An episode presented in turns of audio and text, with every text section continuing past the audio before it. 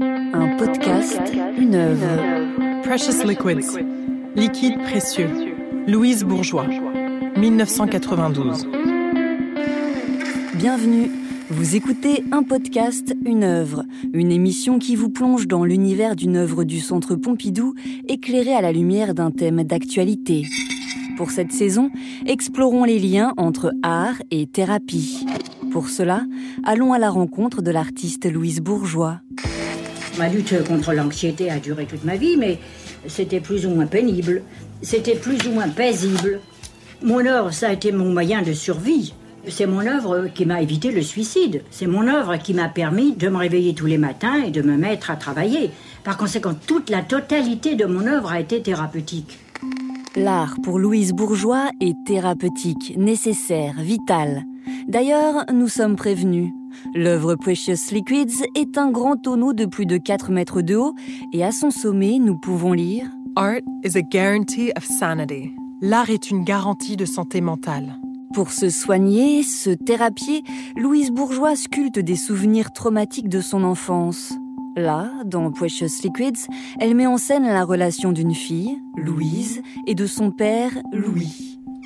À l'intérieur du grand tonneau de bois, il y a un lit, une flaque, des barres métalliques, des fioles en verre, un par-dessus d'homme, un vêtement de fillette, un coussin brodé, des mamelles en albâtre, des boules en bois, des boules en caoutchouc. Chaque objet a une signification. Chaque objet est l'image d'un événement de sa vie. Louise nous dit Toute mon œuvre est un autoportrait inconscient.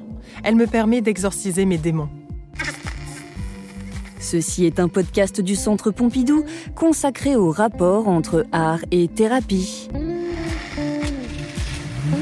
Bonjour, bonsoir, bienvenue. Pour dompter ses peurs et ses failles, Louise Bourgeois sculpte avec son histoire et ses émotions. Et du coup, mon corps est la sculpture. Aussi, quand on est devant Precious Liquids, c'est face à Louise Bourgeois que nous nous trouvons. C'est ça. N'est-ce pas, Louise C'est ça. Elle n'arrête pas de faire dans le monde, de voir dans le monde et de situer dans le monde un certain nombre d'objets. Gérard Wajman, psychanalyste. Elle transforme sa famille aussi en objet et elle-même se tient pour un objet. C'est euh, quelque chose qui fait qu'on peut en jouer. Elle les tient. Ça lui assure une relative maîtrise euh, sur la chose. On est en général victime de sa propre histoire. Elle veut euh, en faire quelque chose comme, comme une œuvre. La vie de Louise Bourgeois est une œuvre. Son œuvre, c'est sa vie. Et si on regarde bien Precious Liquids, on entend la voix de Louise Bourgeois. Elle nous raconte son histoire. Il était une fois la petite Louise Bourgeois. Je m'appelle Louise Joséphine Bourgeois. Je suis née le 25 décembre 1911 à Paris. Tout mon travail des 50 dernières années, tous mes sujets, trouvent leur source dans mon enfance. Mon enfance n'a jamais perdu sa magie. Elle n'a jamais perdu son mystère ni son drame. L'enfance de Louise Bourgeois se déroule en France au début du XXe siècle, et cette enfance devient le principal matériau de son art bien des années plus tard, car nous sommes en 1992 lorsque Louise Bourgeois réalise Precious Liquids. Louise vit à New York depuis 1938 et elle est alors âgée de 81 ans. Elle a une reconnaissance très tardive. Elle n'a été montrée euh, au musée d'art moderne de New York en 82, donc elle a déjà 71 ans. Marie-Laure Bernadac, historienne de l'art. Et plus elle vieillit, plus elle est présentée comme une artiste contemporaine. Grand-mère Louise a gardé ses yeux d'enfant et elle a gardé son goût du jeu. Un, deux, trois, souvenirs. Depuis les années 80, elle construit des cabanes, des corps-maisons qu'elle baptise cellules, cells. Ce sont des espaces autobiographiques. Les cellules sont ces espèces de maisons ou de cages dans lesquelles on peut pénétrer. Precious Liquids est l'une de ces cellules. Elle a la silhouette d'une water tower, ces réservoirs d'eau que l'on trouvait sur les toits de New York. On plonge nos yeux à l'intérieur. Qu'est-ce qu'on voit à l'intérieur de cette water tower? Un lit, un lit en fer assez sinistre avec une petite flaque d'eau et quatre montants sur lesquels sont accrochés différents récipients en verre. En face de ce lit se trouve un très grand manteau. De l'autre côté se trouvent également deux boules en bois et au centre deux formes superposées qui sont à la fois des seins, des mamelles ou des pénis. Eh ben dis donc, il y en a des choses là-dedans. Chaque élément présent veut nous dire quelque chose. Mm -mm. Louise, explique-nous. Beaucoup de choses sont là, sous forme de symboles. Les symboles sont indispensables, parce qu'ils vous permettent de communiquer à un niveau plus profond avec les gens. Louise Bourgeois cherche à matérialiser l'immatériel, les émotions, les souvenirs, l'inconscient. Pour cela, elle jongle avec les symboles et nous lance des devinettes visuelles. Sur le mur de Precious Liquids, un grand manteau de plus de 2 mètres de haut est suspendu. Que se cache-t-il derrière? Si on entr'ouvre le manteau, à l'intérieur de ce grand manteau d'homme, on trouve un petit coussin brodé sur lequel Louise a écrit Merci, M-E-R-C-I, et Mercy, M-E-R-C-Y, c'est-à-dire merci et pitié. Donc un sentiment très contradictoire de reconnaissance, de gratitude envers la figure du père, puisqu'on peut imaginer que ce grand manteau est une figure paternelle, et pitié, pitié pour tout ce que vous m'avez fait, pour tout ce que j'ai subi en tant que petite fille, en tant que femme. Là, il s'agit vraiment de la relation de la fille à son père. Le père qui fait peur. L'ombre du père est présente dans toutes les pièces de Louise Bourgeois. Elle est la marque d'une de ses blessures d'enfance. Le grand traumatisme qu'elle a raconté curieusement très très tard, c'est la trahison du père et la trahison de la jeune gouvernante Sadie, l'anglaise qui avait été employée par le père parce qu'il voulait que ses enfants parlent anglais. Euh, et cette jeune fille qu'elle aimait beaucoup, hein, qu'elle adorait, elle était la maîtresse du père. Mon père, qui vivait avec sa maîtresse, chez nous, sous, sous le même toit que ma mère. Louise Bourgeois en personne. Par conséquent, je considérais que, que ses aînés, c'est-à-dire mon père et la maîtresse, se foutaient de moi, se foutaient de nous et que ma mère était victime. C'était une simple victime. La petite enfant Louise n'a pas pu réagir directement à cette situation familiale. Alors, elle a amassé de l'incompréhension et de la colère. Tout a bien maturé en elle, et voilà qu'à plus de 80 ans, elle est prête. Elle va tuer le père. Puisque moi j'ai été démolie par mon père, pourquoi est-ce que je ne le démolirai pas? Louise joue au docteur. Elle ausculte les relations familiales et décortique son enfance. Elle décortique son inconscient et elle met de la lumière sur les zones d'ombre. Dans les larmes de l'enfance, toute la vie son murmure. Où sont l'épaule et les mots qui te rassurent?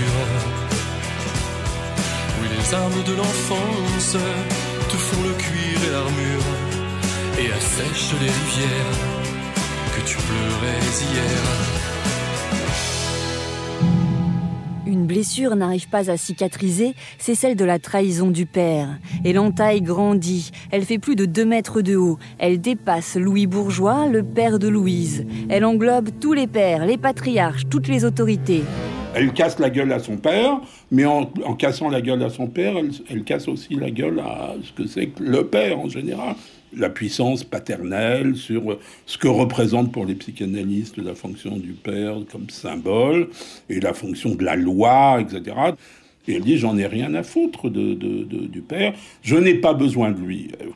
Elle fait une œuvre sans père, en dehors de son père biologique, historique, familial, on ne peut pas la rattacher. On essaye d'ailleurs, les historiens d'art ont passé leur temps à essayer de la rattacher, à dire c'est une surréaliste ou c'est pas une surréaliste, enfin, la rattacher à des écoles, et au fond, on n'y arrive jamais. Elle ne se rattache qu'à elle-même. Face aux mensonges dans la cellule familiale, face aux mensonges des relations humaines dans la société, Louise Bourgeois cherche un langage qui ne ment pas. Elle le trouve dans le langage du corps et des images. Il s'agit aujourd'hui du regard, et de la parole. Entre nous, le regard est beaucoup plus important que la parole. Avec le regard, on ne peut pas tricher, avec la parole, on peut mentir euh, toute la journée et personne ne le sait. Louise met toutes ses cartes sur la table. Elle nous dit tout en images. Ouvrez grand vos yeux, regardez la vérité en face. Vos yeux s'arrêtent sur le lit vide qui prend une grande partie de l'espace de l'intérieur de Precious Liquids. Dessus, il y a une flaque d'eau. Au-dessus, des fioles en verre de plein de formes différentes. Et vous vous demandez, mais qu'est-ce que c'est? Est-ce là l'image de la vérité? Pour elle, les fioles sont comme les muscles. On pourrait imaginer un corps fait de toutes ces formes, et si vous le compressez, si vous le, lui faites peur, eh bien c'est cool. Du liquide précieux ce qu'elle appelle les liquides précieux, ce sont à la fois les larmes, le sang, le sperme, la sueur, tout ce qui s'écoule de votre corps sous le coup de l'émotion. Louise Bourgeois matérialise notre corps, cette machine à émotion. L'eau stagnant sur le lit s'évapore par les tuyaux de verre, se condense et redescend. Precious Liquids est une sorte de laboratoire pour récolter les fluides corporels, pour récolter les émotions. Les émotions troubles d'une petite fille face à son père, entre amour et colère. Les émotions intenses deviennent un liquide matériel, une liqueur précieuse. Nos corps sont en réaction directe avec le présent, avec ce que nous vivons. Sans contrôle, ils pleurent, ils suent, ils bavent, ils crachent ou ils jouissent. Ils ne peuvent pas mentir. C'est la bouillotte qui marmotte et me dit ses secrets. Les émotions prennent corps dans nos corps. On peut les toucher, les sentir. Louise Bourgeois les manipule et les sculpte.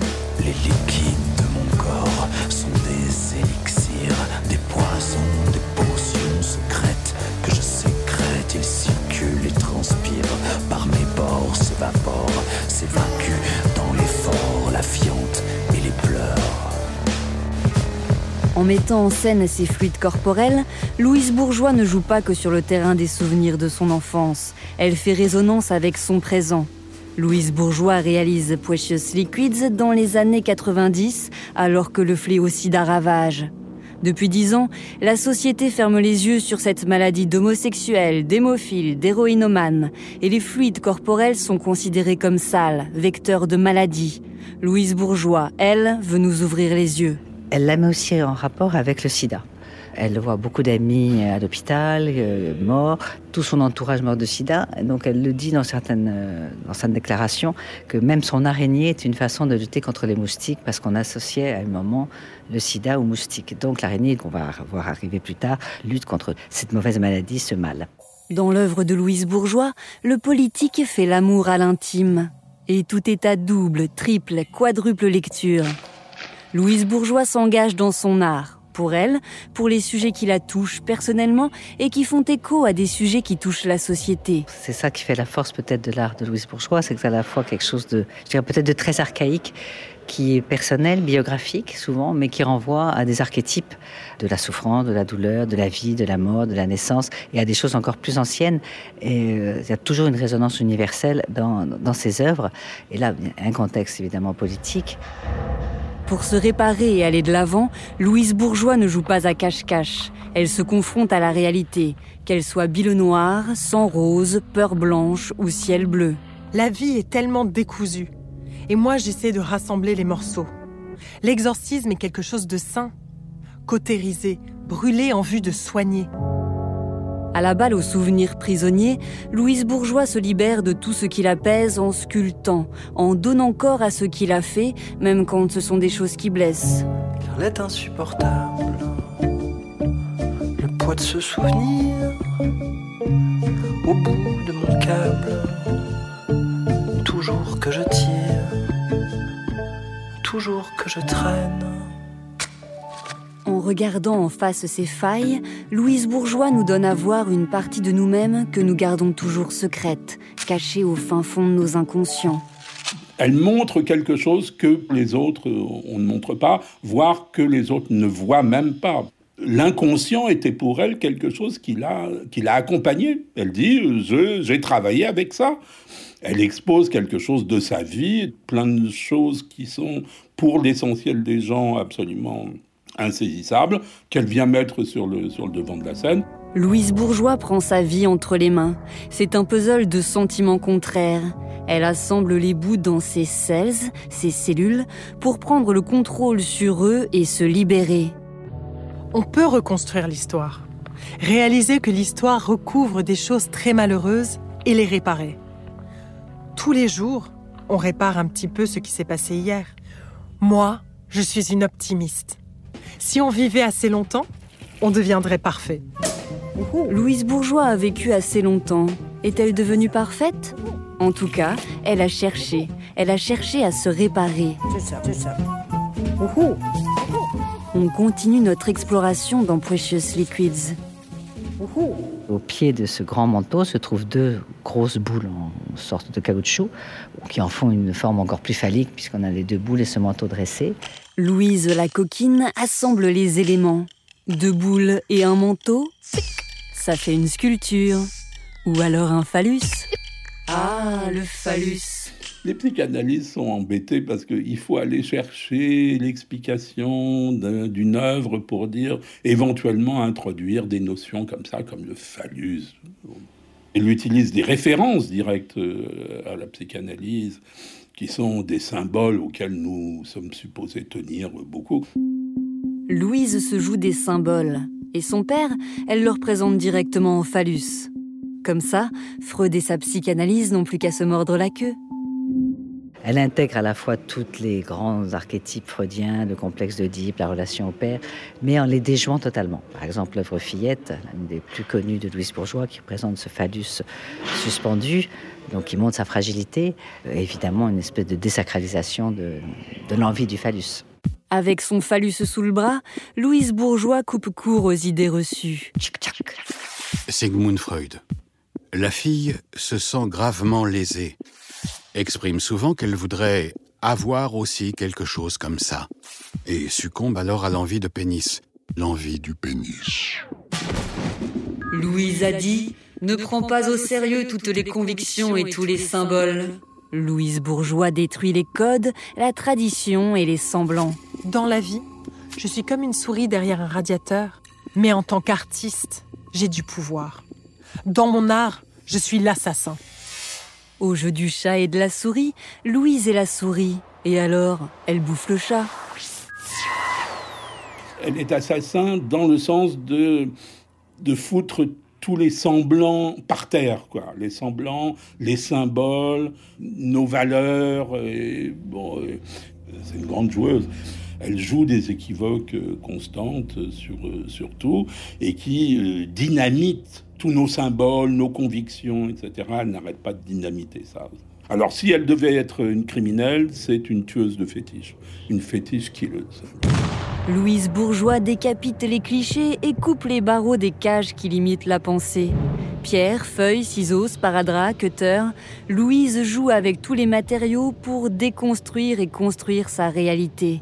Je ne suis pas ici pour tenir la maison. Je ne suis pas ici à votre disposition. Je ne suis pas ici pour ne pas dire ce que je veux dire. Je ne suis pas ici pour me taire et tout encaisser.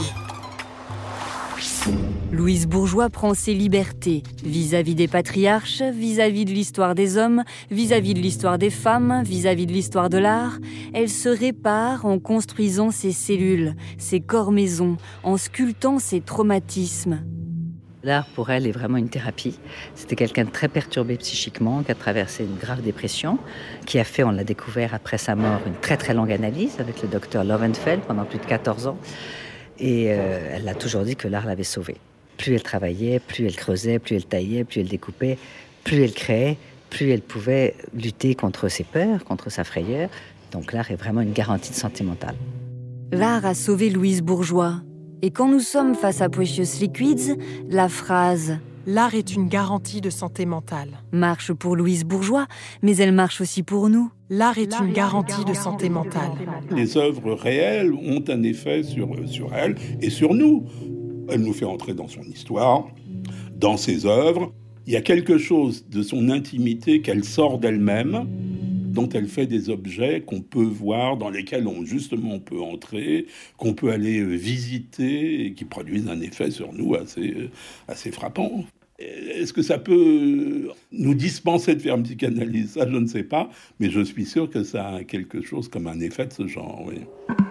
Sans les artistes, la moitié de la population serait folle s'ils n'étaient pas là pour recréer la peine. L'art est thérapeutique, ça c'est mon opinion. Donc merci Louise. Merci mille fois, euh, Louise. Louise Bourgeois nous ouvre les portes de son inconscient et nous invite à faire de même avec les nôtres. Allez prendre votre inspiration dans Precious Liquids pour donner forme à vos sentiments et avancer dans le futur plus paisiblement. C'était un podcast du Centre Pompidou, produit dans le cadre de la saison Un podcast, une œuvre consacrée au rapport entre art et thérapie. Disponible sur le site internet du Centre Pompidou, ses plateformes d'écoute de podcasts et ses réseaux sociaux. Écriture et réalisation Elsa Denac, direction éditoriale et production Clara Gouraud et Julie Micheron, mixage Yvan Gariel, habillage musical de Nawel Ben Kraïm et Nassim Koussi, Lecture des textes de Louise Bourgeois par Claire Olivier et de Sigmund Freud par Vincent Schmitt. Reportage devant Louise Bourgeois en compagnie de Marie-Laure Bernadac, historienne de l'art, et Gérard Wageman, psychanalyste. Archivina avec la voix de Louise Bourgeois en personne en 2009. Extraits musicaux d'Étienne Dao, Lofofora, Mathieu Bogarts et Louise Bourgeois. Rendez-vous le mois prochain pour un épisode consacré à l'œuvre de Gina Pan, Action escalade non anesthésiée. Merci à chacune et chacun d'entre vous pour votre écoute et à bientôt